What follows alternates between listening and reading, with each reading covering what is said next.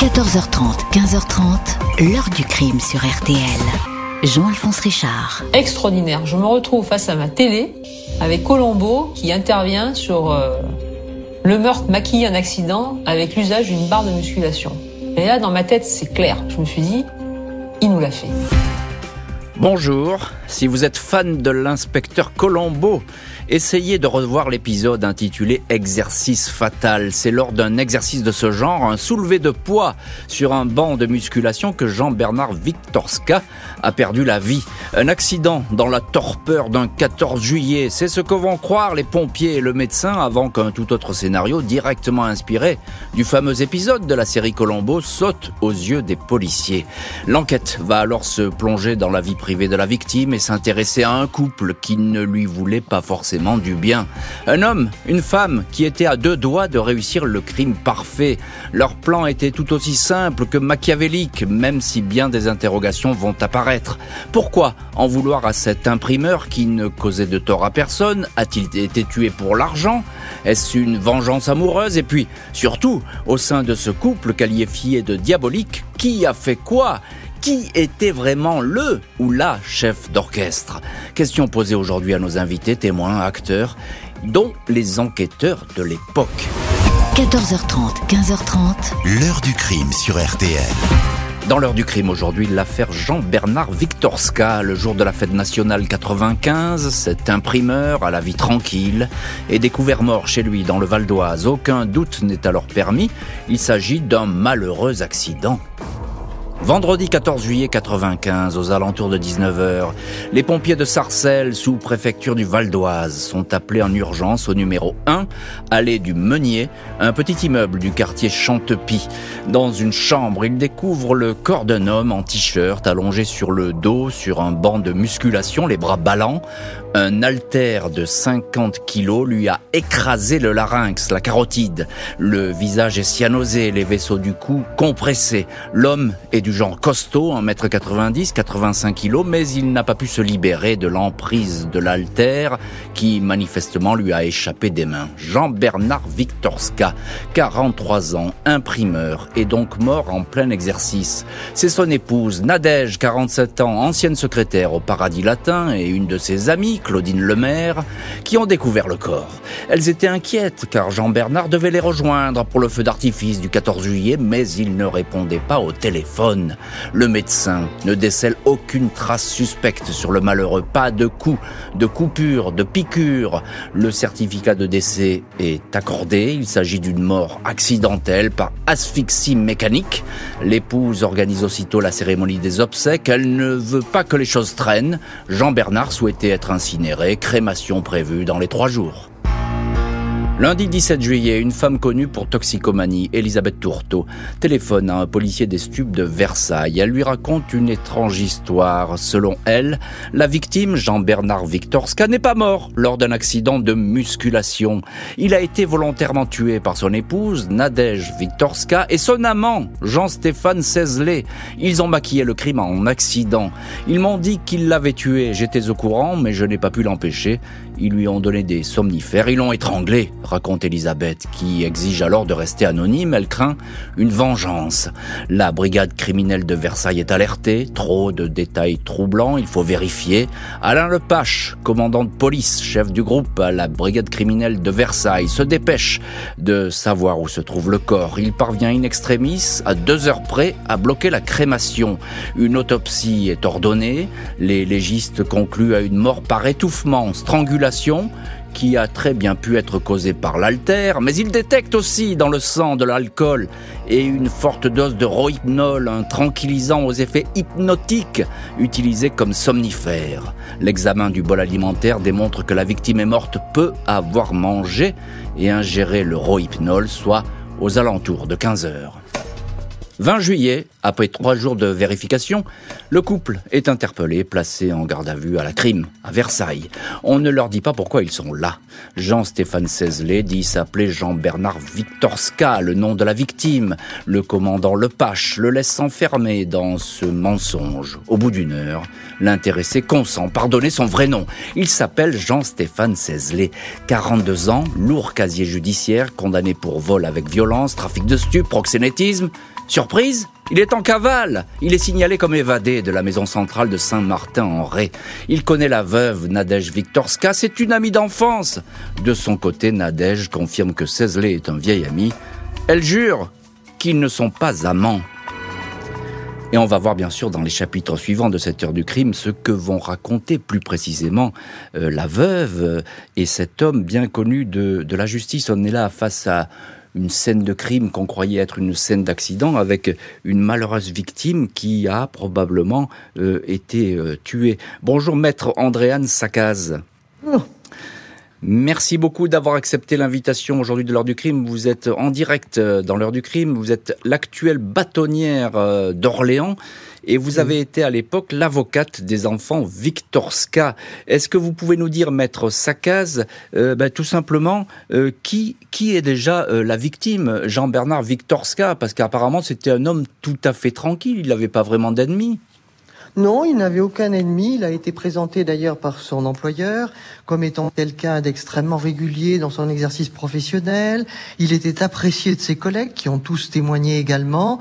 Et d'une manière générale, c'était quelqu'un qui ne enfin ne posait jamais de problème à qui que ce soit. Hmm. Si ce n'est peut-être, il faut le dire, euh, à son épouse, puisque l'épouse avait soulevé dans le cadre de la procédure, peut-être nous le verrons après, que son mari était parfois violent. Oui, c'est ça. Donc, elle va effectivement expliquer que euh, il est violent, parfois insultant, euh, mais c'est comme ça, euh, d'après ce que disent les témoins à l'époque. C'est une famille bah, qui a l'air plutôt plutôt unie, banale. Hein on est d'accord. On, on, voit ce couple avec les enfants. Et il semble fonctionner d'une manière tout à fait normale dans un couple. Alors, il y a effectivement cette femme, Elisabeth, qui vient raconter ça à la police.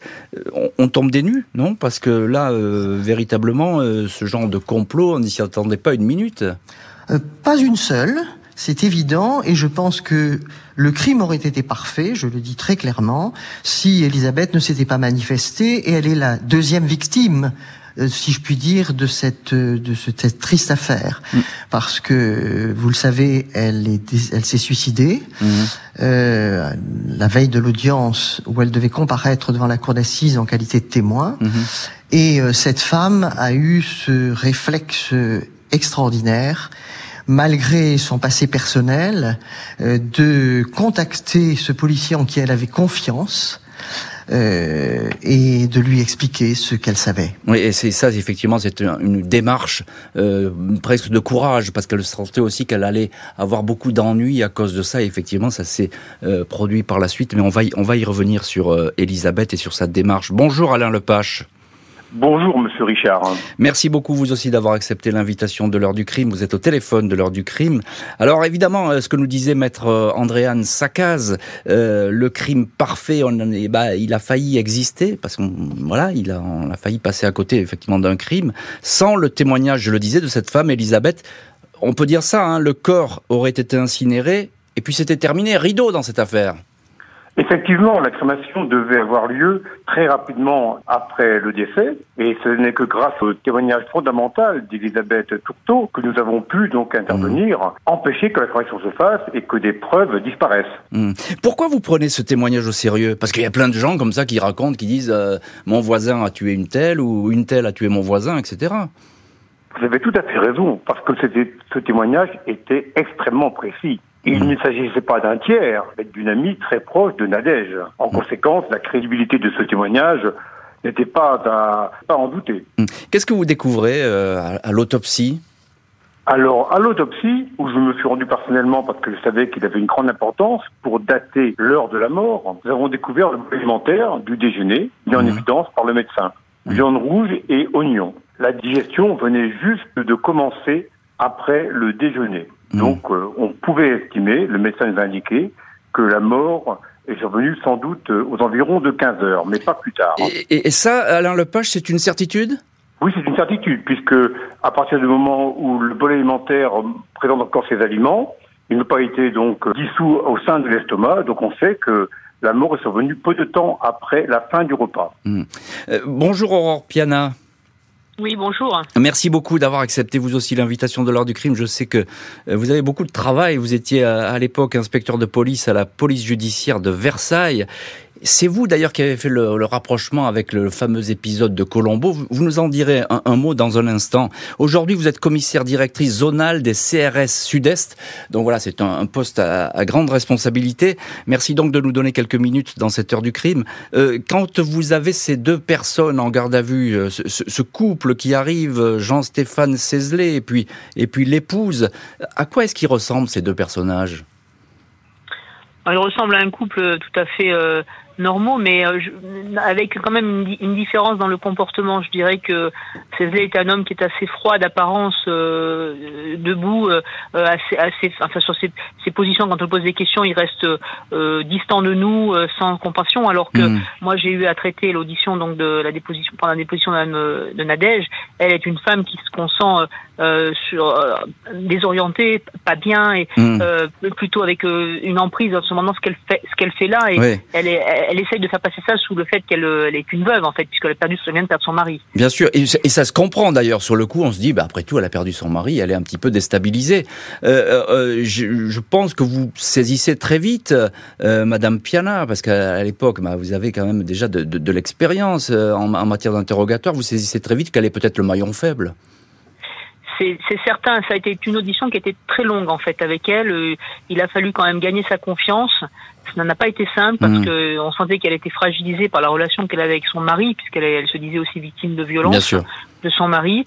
Et par contre, elle butait complètement sur le fait de, de, mm. de reconnaître une relation extra-conjugale avec Cézé. C'est donc euh, effectivement en garde à vue, 48 heures de garde à vue que tout va se jouer. Mais est-ce que les amants vont craquer? Placés dans deux pièces différentes dans les locaux de la PJ de Versailles, Jean-Stéphane Cézelet et Nadège Viktorska disent ne pas comprendre les doutes autour de la mort de Jean-Bernard Viktorska. Cézelet, crâne dégarni, lunettes de myope, habitué au garde à vue, se livre au compte-gouttes. Il admet que Nadège est sa maîtresse depuis quelques mois. Selon lui, Jean-Bernard ignorait cette liaison. Il le connaissait un peu, il le décrit comme un homme pas très futé, bête même, et penché sur la bouteille. Le 14 juillet, Cézelet dit qu'il était invité chez les Pour déjeuner. Il est arrivé en fin de matinée. Il a bu des pastis avec Jean Bernard, puis ils se sont installés pour le déjeuner avec Nadège. Lors du repas, Jean Bernard a bu beaucoup de rosé. Il a fini la bouteille. Il est devenu colérique. Cézelet a alors quitté l'appartement. Il était 15h30, 16h. Jean Bernard était affalé sur le canapé. Nadège confirme que son mari est allé s'allonger dans la chambre d'un de ses fils. Elle l'a dissuadé de prendre du rohypnol. Quand elle l'a quitté, vers 17h30, dit-elle, il était vivant. Il m'a dit qu'il allait faire un peu de muscu, prendre une douche et nous rejoindre pour le feu d'artifice. Les déclarations de l'amant et de l'épouse concordent, mais se heurtent au résultat de l'autopsie. Jean-Bernard Victorska est en effet décédé aux alentours de 15h30, 16h, heure à laquelle les deux suspects affirment qu'il était toujours vivant. En garde à vue, Nadège est confronté au rapport des légistes.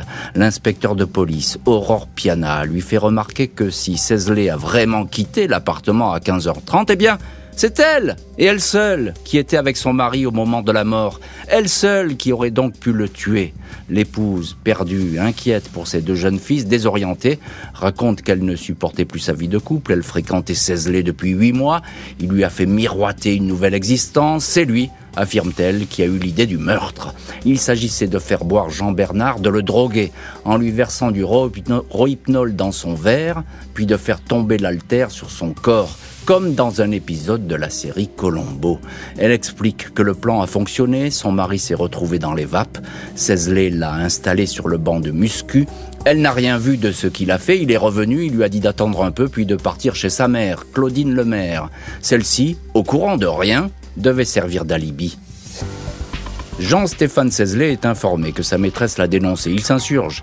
Il explique que si Nadège l'a balancé, c'est tout simplement parce que c'est elle qui a fait le coup. Pourtant, dans ces affaires, les enquêteurs ont trouvé une étonnante liste, des questions précises sur diverses façons de tuer quelqu'un. Quelle dose pour une injection fatale de chlorure de potassium? Combien de temps prend la mort? Une bagarre ou une chute peuvent-elles provoquer une crise cardiaque, etc., etc.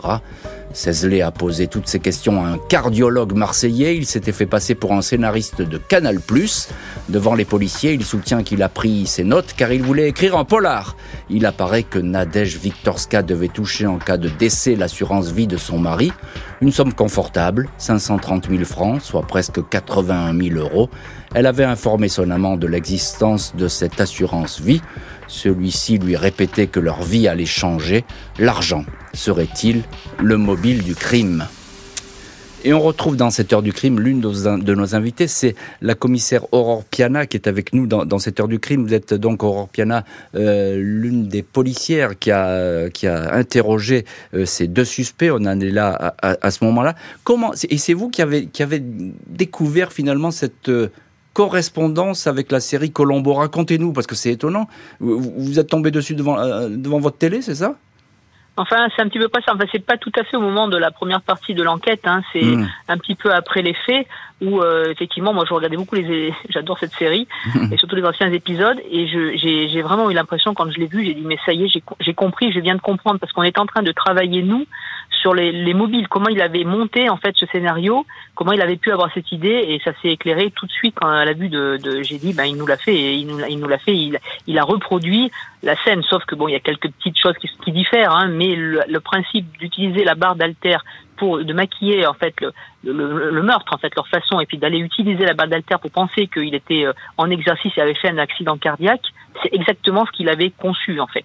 Sauf que lui il a étranglé en fait. Il a s'est servi de la barre d'alter pour étrangler en fait Jean-Bernard Victor oui pour lui écraser effectivement la, la carotide. Et, et, et, vous là vous avez pu le confirmer ça lors de, de vos interrogatoires qu'effectivement il y avait eu un petit ben, coup d'œil sur Colombo? pas, à notre, pas, à notre, niveau puisque quand nous on fait la première partie de l'enquête qui est en flagrant enfin en flagrant délit sur les premiers actes d'enquête, on n'a pas cette, cette vision en fait. On l'a dans la deuxième partie quand on est en commission rogatoire et donc les questions seront posées par la juge d'instruction après ou au cours du procès. Oui, tout à fait. Euh, Alain Lepache, vous êtes euh, vous euh, aussi l'un des policiers qui a, qui a procédé à ces interrogatoires de garde à vue. Et, la garde à vue, bah, elle dure que 48 heures. il faut aller très vite. c'est très peu de temps finalement pour que le, dossier bah, donne quelque chose. Exactement. Nous avons ces 48 heures qui vont être intenses, aussi bien de jour comme de nuit, avec de nombreuses vérifications effectuées, des auditions et des confrontations. Et mmh. on verra donc au fur et à mesure de ces auditions l'évolution des versions de Nadège, qui mmh. va se sentir prise au piège du premier scénario qu'ils avaient élaboré. Alors justement, vous parlez de Nadège, c'est quoi son... Comment est-elle en garde à vue? Au début de la garde à vue, Nadège est également sûre de son fait et sûre qu'on ne pourra pas trouver l'origine exacte du décès de son mari. Seulement devant l'invraisemblance de ses premières déclarations, nous disant qu'elle était partie à 17h30 alors que son mari était déjà mort depuis deux heures et demie, ces invraisemblances ont conduit, au fur et à mesure de l'évolution de sa garde à vue, à ce qu'elle reconnaisse hmm. une partie de la vérité, mais en chargeant rapidement son amant, en indiquant que c'était lui qui avait donc euh, commis matériellement les derniers actes qui ont conduit à la mort euh, euh, de Jean Bernard. Alors effectivement, elle, charge euh, son amant, mais quand même, elle reconnaît sa participation au meurtre, en tout cas au scénario. Elle reconnaît néanmoins qu'elle a aidé de façon importante pour la commission de cet assassinat. D'une mhm. part, en achetant le rohypnol, qui va servir à l'endormir, et d'autre part, n'oublions pas l'épisode du banc. Le mhm. banc de musculation a été acheté à la mi-juin, soit un mois avant les faits et a été offert par Nadège à son mari à mmh. l'occasion de la Saint-Jean. C'était là les premiers actes positifs de cet assassinat. Eh oui, et c'est important ça parce que ça peut signer effectivement une, une préméditation. Maître Andréane Sakaz, euh, actuelle bâtonnière à Orléans, et à l'époque vous avez été l'avocate des enfants Victorska. Euh, il y a donc ce banc de musculation qui a été acheté comme par hasard quelques semaines auparavant la mort. Et puis, il y a aussi les, écrits que laisse derrière lui euh, euh, le, suspect, euh, parce que effectivement, il y a cette note où il dit qu'il il, posait des questions à un médecin sur la manière de tuer quelqu'un. Ça, c'est troublant. C'est très troublant et fort heureusement, cela a été découvert par les enquêteurs dans le cadre de, de cette enquête très bien menée, il faut, faut l'admettre, et vraiment heureusement, mmh. heureusement. euh, parce que il est clair que Cézelet est un est un homme qui est habitué aux, aux interrogatoires. Il a un casier judiciaire qui parle de lui-même mmh. et euh, il sait très bien biaiser. Mais face effectivement à des éléments de cette nature, bah, il était obligé quand même d'admettre certaines choses. Mais on verra que dans le cadre de l'instruction, par exemple, il se sont écrits beaucoup. Les courriers ont été saisis par Madame le juge d'instruction et on s'aperçoit que euh, il reproche beaucoup de choses à Nadège, mais ne cesse de lui continuer de lui faire miroiter qu'ils vont s'en sortir. C'est ça. Donc il y a ce jeu qui est quand même assez pervers et assez bizarre euh, de, la part de cet homme. Euh, commissaire Piana, encore une question. Il y a cette assurance vie qui traîne au milieu là, qui arrive. Est-ce que le mobile, selon vous, à ce moment de garde à vue, ça peut être l'argent? Je pense pas que le mobile euh, était réellement l'argent. L'argent servait pour leur projet de départ. Je crois que Nadège était vraiment sous l'emprise d'avoir une vie meilleure, d'aller ailleurs avec son, son amour en fait de de, de, de maintenant de, de saisir ce qu'il lui promettait. Je crois qu'elle c'était vraiment ça qu'elle souhaitait et elle se serait servie de l'argent que bah, qu'elle avait à disposition. Hmm. Je pense que c'est plutôt porté par ce sentiment en fait plutôt mm. que un, véritablement le, le mobile étant l'argent, puisque du coup ça veut dire que ses ailes auraient très certainement laissé tomber, auraient pris l'argent. Alors ça peut être une possibilité, mm. mais je pense que pour elle c'était pas vraiment ça l'idée au départ quand même. Mm. Encore un mot, Alain Lepache. Euh, elle nie devant vous en garde à vue qu'elle a assisté à la mise à mort de son mari. Effectivement, si elle n'a pas d'invité à sa mort, elle a reconnu des comportements criminogènes établissant sa complicité directe. On ne saura jamais si elle a vraiment assisté à la mort de son mari. Cinq ans d'instruction et de détention ne vont pas modifier la donne. Les deux suspects se renvoient à la responsabilité de l'assassinat et c'est bientôt le procès.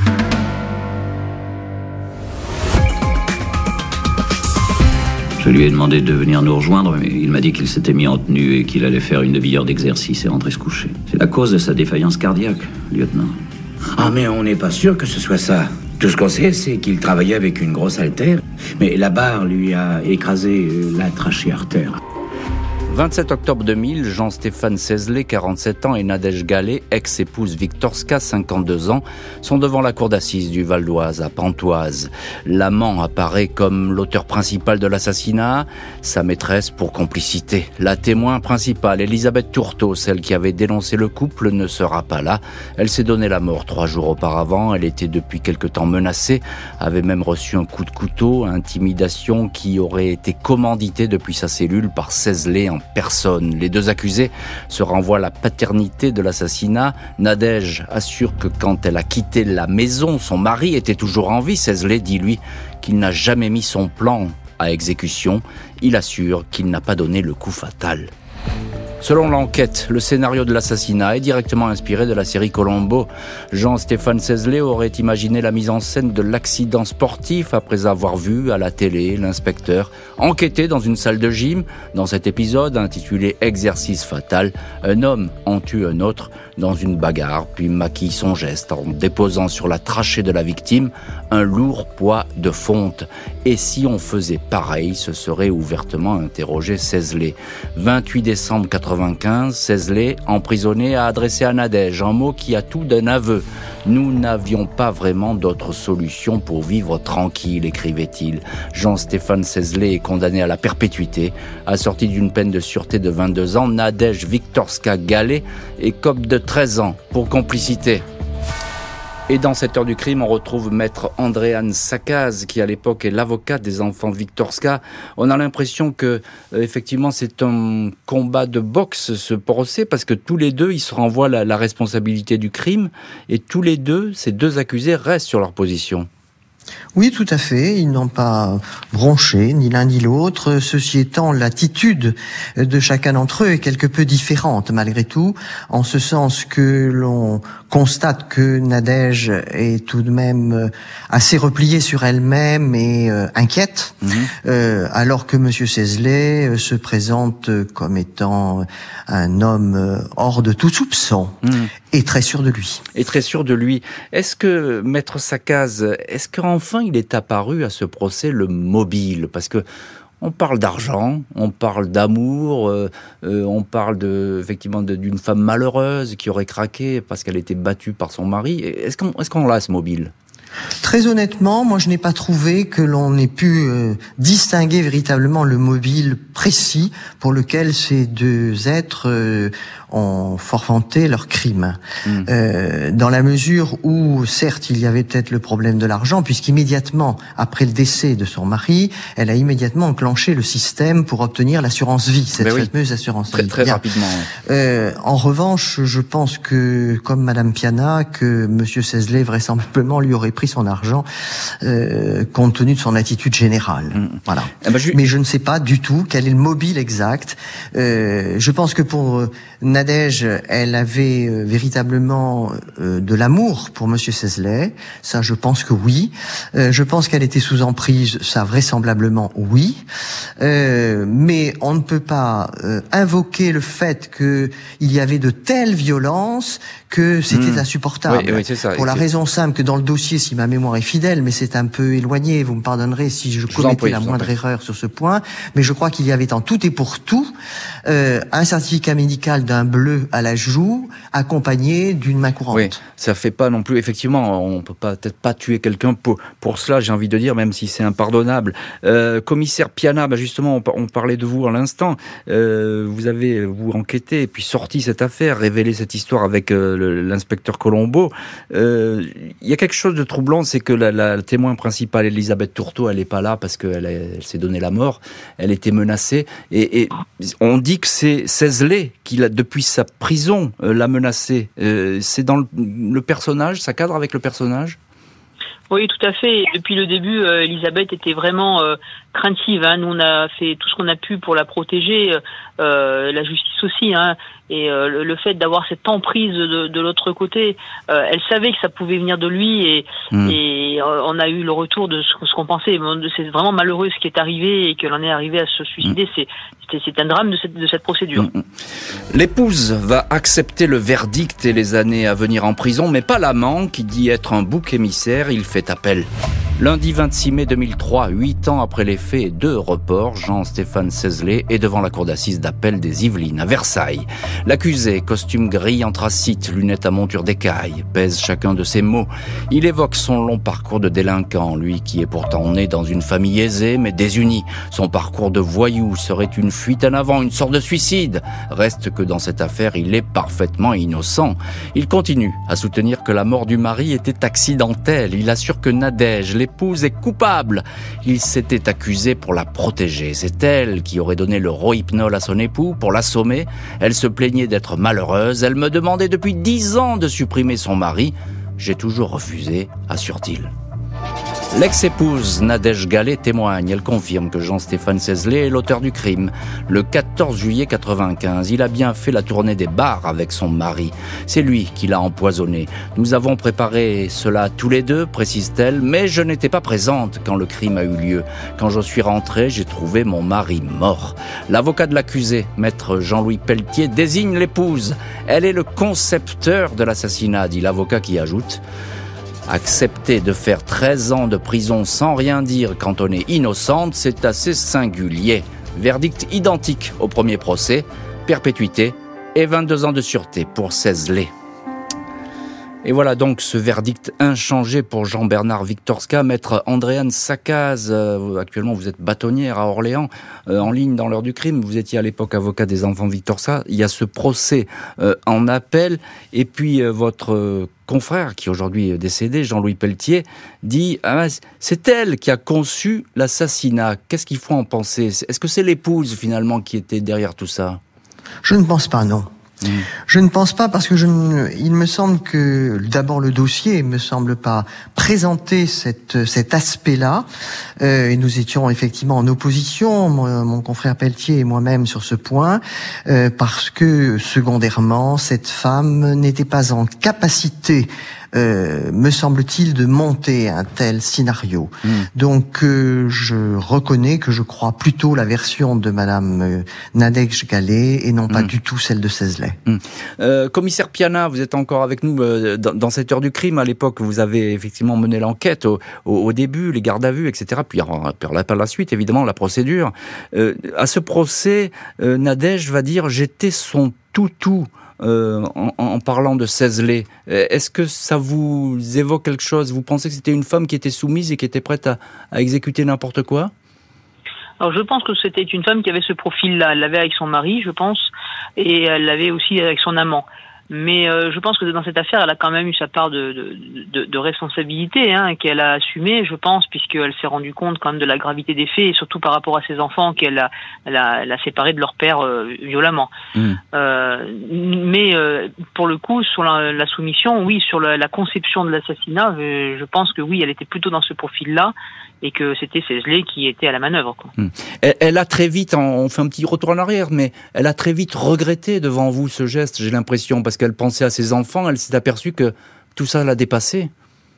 Oui, oui, je pense. Et puis elle a senti surtout la froideur, puisque quand il y a eu des, des, des, des éléments, la position, la posture qu'a pris Cézlé, elle, elle était dans l'amour et lui, il était absolument pas dans l'amour euh, dans ce qu'il faisait. Et là, ça, ça l'a vraiment choqué et chagriné. Et là, elle s'est rendu compte que le, le, plancher s'effondrait sous ses pieds, en fait. Hein, mm, mm.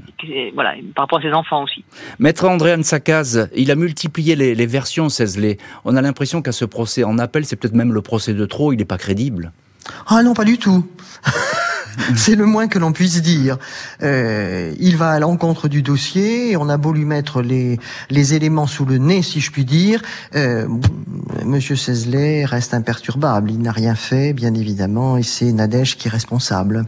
Donc euh, il n'est pas crédible du tout, mais il est vrai que j'étais pour la partie civile, et que par votre conséquence, je ne croyais pas beaucoup par rapport au dossier, en ce qu'il exprimait. Mm, mm. Il dit, j'ai fait pas mal de bêtises, mais pas celle-ci, je déteste la violence. C'est ce qu'il dit au procès. Oui, c'est vrai. Et il le dit de quel ton Pourquoi on le croit pas finalement? Euh, Parce qu'il a toujours ce ton euh, de suffisance et il est très distancié par rapport à tout le monde. Il ne sait pas ce que c'est que l'empathie, Monsieur Cézelet. Hmm. Et euh, vous savez, quand vous voulez faire passer un message à un auditoire, quel qu'il soit, euh, il faut tout de même essayer de comprendre l'autre. Mm. Or, jamais Monsieur Cézelet ne s'est placé dans ce positionnement-là. Mm. Euh, il se place en victime lui-même euh, d'un faux procès qui est fait contre lui et par Nadège et bien, et bien évidemment par la société en raison de l'intervention du ministère public. Alors, je crois, Maître Sakaz, que les enfants Victorska, ils, ils, étaient à ces procès, ou tout au moins en premier ils sont procès. au second procès. au premier procès. Au premier procès, j'avais avec moi Benjamin. Et, alors, quel était leur regard là-dessus? Parce que c'est, il, a 16 ans à l'époque, hein, Benjamin. Euh, non, il est même plus jeune que ça. Hmm. Euh, il a 14 ans et euh, il, c'est un enfant qui est bouleversé, hmm. explosé sur le plan psychologique. mais je crois que le procès de Pontoise d'une certaine manière, elle a quand même éclairé sur certains points. Mm, mm. Euh, D'abord, euh, ce qui n'a pas été dit là jusqu'à présent, c'est que lors de ce procès, j'avais fait citer un certain nombre de témoins qui se sont dévoilés auprès de moi euh, pour parce qu'ils connaissaient ces, Monsieur Vistorka d'une manière très différente, c'est-à-dire en dehors de son domaine professionnel et de son domaine euh, donc, euh, ça, personnel, privé. voilà, ça leur a permis de, de effectivement d'avoir ce, ce, ce, visage de leur père. On, on va continuer à en parler si vous voulez bien, Maître Sakaz. Jean-Stéphane Cézelet reprend donc le chemin de la prison. Nadège Gallet entrevoit, elle, la fin de sa détention. Tous deux vont avoir des destins tragiques. Après sa condamnation en 2000, Nadège Gallet, ex-épouse de Jean-Bernard Victorska, avait posé une seule question à l'autorité judiciaire. Quand je sortirai, pourrais-je voir mes enfants? Incarcérée à la prison pour femmes de Rennes, libérée avant la fin de sa peine, Nadège avait alors trouvé refuge chez son fils aîné. Elle ne supportera pas toutefois le poids de cette histoire et mettra fin à ses jours. Jean-Stéphane Cézelet, considéré comme l'auteur principal de l'assassinat, décède après 15 années de détention. Le mari, l'épouse, l'amant et la femme qui avait dénoncé le crime, c'est sur quatre disparitions dramatiques que se referme le dossier Victorska. Et effectivement, c'est un triste et noir épilogue que toutes ces morts. On vous retrouve, maître Andréane Sakaz. Vous étiez à l'époque l'avocate des enfants Victorska. Euh, on, parlait de la présence de ces enfants et vous, vous nous parliez de l'un de ses fils.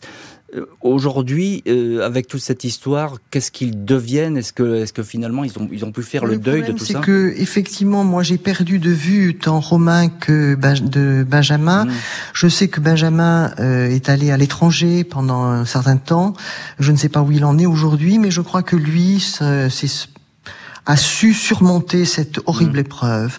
Romain se fut beaucoup plus délicat parce qu'il était plus jeune, il était peut-être plus fragile et que comprendre tout cela avec un tel choc perdre à la fois son père dans des conditions extrêmement violentes et au surplus avec une participation de la mère qui était pourtant adorée mmh. par ses enfants. Mmh. Par voie de conséquence, c'est effectivement, je ne sais plus trop aujourd'hui euh, où ils en sont l'un et l'autre. Parce que vous nous disiez à ces procès, il y a eu des, des témoins que vous aviez fait citer, hein, vous, en, vous en parliez. Ils ont découvert, enfin, Benjamin qui était là, a découvert son papa sous un tout autre aspect, euh, celui de quelqu'un qui avait euh, euh, conservé des, des livres pour ses enfants, qu'il avait laissé chez une de ses amies dans le, dans l'est de la France, à Nancy, qu'il était en fait cultivé contrairement à ce que l'on pouvait penser, mmh. qu'il avait eu une autre vie avant de d'empathie vis-à-vis des autres et de curiosité à travers le monde. Et c'est vrai que je crois que ça, cela l'a beaucoup aidé. Mmh. Euh, commissaire Aurore Piana, vous, avez, vous êtes l'une des policières qui a mené toute cette enquête. Euh, il avait choisi euh, de s'inspirer de, de, Colombo, Cézlé. Ben, pas de chance, parce que Colombo, il trouve toujours la vérité, finalement. Hein. C'est un peu compliqué, parce que là, il n'a pas choisi le très bon cheval, j'ai envie de dire. Mm, tout à fait, de la fiction à, la réalité, comme on dira. Bah écoutez, c'est très bien. Je pense que c'est le travail des policiers, des enquêteurs qui payent. Hein. Euh, l'erreur euh, peut arriver, et là, il faut vraiment remercier euh, l'action et l'élan en fait de, de partage d'Elisabeth Tourteau qui a bien voulu nous, nous, nous, nous, communiquer ces informations. Sans quoi, je pense qu'effectivement, on était sur une affaire qui aurait été un crime parfait. Et là, du coup, nous aurons fait mentir Colombo sur ce sur cette affaire qu'il n'aurait pas résolu dans les temps. Quoi. Ben oui, c'est tout à fait. Euh, Maître Sakaz nous disait tout à l'heure qu'effectivement le mobile, on l'a pas trouvé. Vous êtes d'accord avec ça Même si vous, vous dites c'est... Oui, non, je, je, je, je, partage tout à fait son avis. Je pense que la seule vraie, c'est une, une, une, zone un petit peu, je dirais, grise qu'on aurait dans le dans le dossier, parce qu'on ne pourrait pas établir formellement les choses. Et la deuxième, c'est est-ce que effectivement, et Madame euh, Nadège était présente au moment du de l'assassinat de son mari, euh, le, le, coup fatal, c'est les deux petits points qui n'ont jamais, je pense, sorti du dossier et qui ne le seront pas. Et puis, en fait, est-ce que tout ça a tellement une importance? Je dirais, au final, euh, on sait ce qui s'est passé et je crois que les grandes lignes sont là et euh, les gens ont, ont, été condamnés. voilà, mm. le triste sort qu'on a de ce dossier. Quoi. Oui, tout à fait. Et puis un triste dossier parce qu'il y a effectivement il y a ces quatre morts au total. C'est ça, ça fait beaucoup. Maître Andréane Sakaz, on a l'impression qu'il était toxique, ce Jean-Stéphane Cézelet moi, je l'ai perçu comme tel, en tout cas, et vraiment, euh, tout en me distanciant par rapport euh, à ce personnage et mon positionnement dans le procès, euh, j'ai toujours considéré que cet homme était d'une toxicité absolue. il il avait une manière de se présenter euh, qui me faisait penser que c'était vraiment euh, un, hmm. homme euh, capable de tout. Manipulateur. Et pour se protéger lui-même. Oui, tout à fait. Et effectivement, jusqu'au bout, il essaiera de se, de se protéger lui-même. Euh, Alain Lepache, bah, vous aussi, vous étiez à l'époque commandant chef de groupe à la brigade criminelle de Versailles. Vous avez donc bien connu cette affaire. Je vais terminer cette émission avec vous. En quoi cette affaire, qui est rare, a été aussi marquante pour, pour vous? Oui, cette affaire, effectivement, nous a marqué parce que on peut dire que c'est un suicide presque parfait. Les premiers intervenants ont été totalement bernés, pompiers, mmh. médecins. Des affaires comme celle-là sont relativement rares parce que c'était véritablement donc un procédé machiavélique, hein, inspiré mmh. par cette série et qui euh, aurait pu conduire à ce qu'elle ne soit jamais résolue.